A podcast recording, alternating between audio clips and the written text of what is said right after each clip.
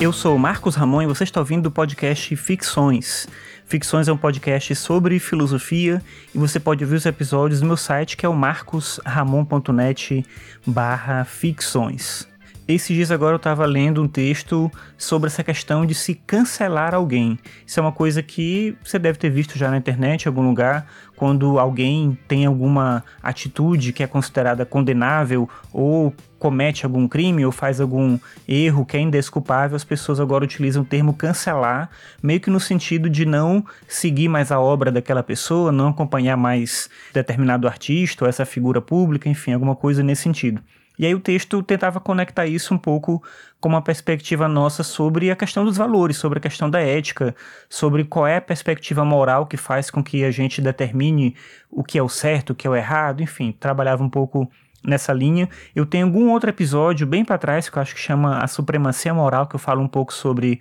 essa noção de uma moralidade de algumas pessoas que se consideram superiores a outras pessoas porque não cometem os mesmos erros, cometem erros, mas não os mesmos erros, enfim. Mas aí, lendo esse texto nessa semana agora, eu pensei em trazer para o podcast esse tema que é de onde vem a ética. E aí a gente tem três respostas para essa pergunta. A moralidade, e aí pensando ética e moral meio que como sinônimos, né? A moralidade ela pode ser encarada como algo que vem da gente, então ela vem dos nossos sentimentos, nossa capacidade da gente expressar satisfação, concordância ou insatisfação, discordância diante de um ato que uma pessoa cometeu. Quando uma pessoa faz alguma coisa, eu me sinto agredido por aquilo, eu me sinto mal de ver o que a pessoa está fazendo, ou o contrário, a pessoa faz algo e eu me sinto bem de ver que ela fez aquilo, eu me sinto alegre por ter percebido que ela fez algo que eu concordo e eu acho que aquilo é uma coisa boa, enfim. Então é meio que uma perspectiva de que a moral ela vem da gente mesmo. A gente tem determinados sentimentos, determinada forma de compreender a realidade e a gente faz uma, um processo de extensão dos nossos sentimentos para as outras pessoas. Então quando as pessoas fazem aquilo que eu considero que é algo bom, então essa pessoa é ética. Quando a pessoa não faz, obviamente é o, o oposto. Claro que tem mais aí, porque a gente acaba tendo um contexto social que determina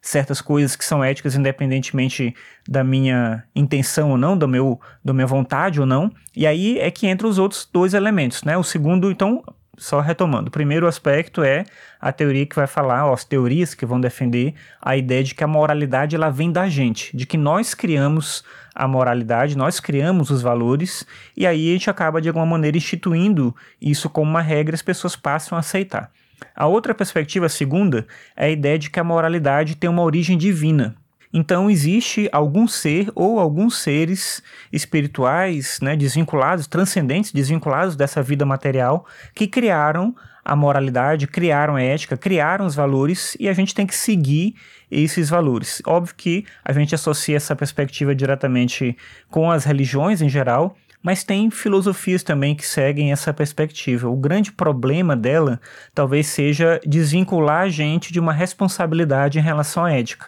Se a ética vem de fora, a gente só tem que seguir, então fica muito fácil determinar quem é ético e quem não é. Eu digo fácil assim, né? Claro, se eu acredito que determinado contexto que eu sigo, ou determinada crença que eu tenho, ela responde de maneira correta aos problemas que eu possuo, então eu vou achar que eu estou no caminho certo e as pessoas que não fazem o mesmo que eu estão no caminho errado.